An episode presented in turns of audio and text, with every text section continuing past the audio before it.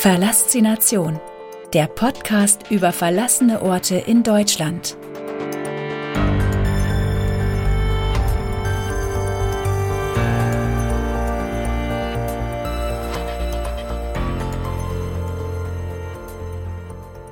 Zwei. Rhein-Emscher Armaturenfabrik. Sicherungen, Schaltkästen und große Hallen. Wir laufen eine kleine Treppe hinauf und stellen fest, dass die Eingangstür zwar verschlossen, aber die Scheiben herausgeschlagen worden sind. So können wir den ehemaligen Empfangsbereich der verlassenen Armaturenfabrik problemlos betreten. Nun stehen wir vor einem Tresen. Dahinter scheinen einmal Schreibtische gestanden zu haben. Viel ist allerdings nicht mehr zu erkennen, hier wurde schon sehr viel randaliert. Ein paar Schritte weiter bringen uns in eine Art Kontrollraum. Viele Anzeigen, Sicherungen und Schaltkästen sind zu sehen. Was genau sie einmal angezeigt haben, könnte vermutlich nur ein Fachmann sagen. So führt uns unser Weg weiter in die ehemaligen Produktionshallen. Sie sind zum größten Teil leergeräumt. Die Gegenstände, die zurückgelassen wurden, sind mittlerweile nicht mehr an ihrem Platz und wurden besprüht. Leider ist dieser Zustand bei immer mehr Lost Places zu beobachten. Ich finde es schade, wenn sich Menschen überhaupt nicht zu benehmen wissen. Die weiteren Hallen zeigen uns dasselbe Bild. Wenigstens hat sich das Wetter im Griff. Die Sonne scheint endlich wieder und wirft schöne Schatten in die großen Werkshallen. Das Gelände ist größer als ursprünglich gedacht.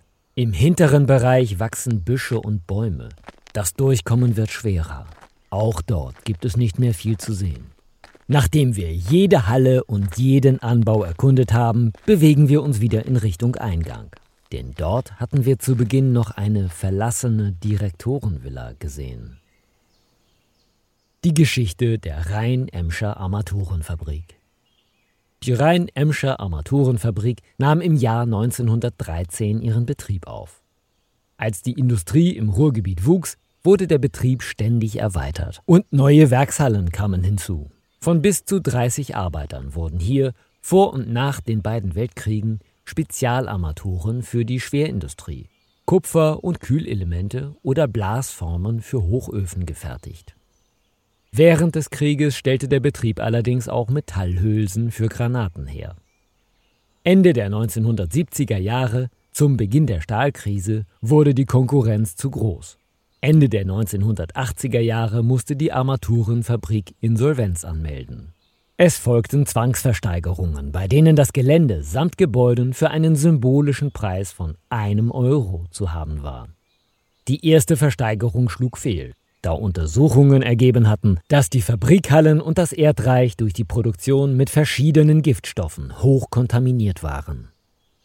Viel mehr Informationen über den weiteren Verbleib der Rhein- und Emscher Armaturen lassen sich leider nicht finden.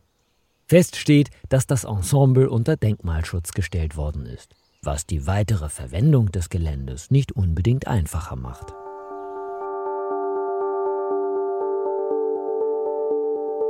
Vielen Dank fürs Zuhören. Wenn es dir gefallen hat, abonniere diesen Podcast und gib ihm eine positive Bewertung. Wusstest du schon? Auf www.pixelgranaten.de findest du viele weitere spannende, verlassene Orte, die entdeckt werden wollen. Sei auch bei der nächsten Folge wieder dabei. Verlassination, der Podcast über verlassene Orte in Deutschland.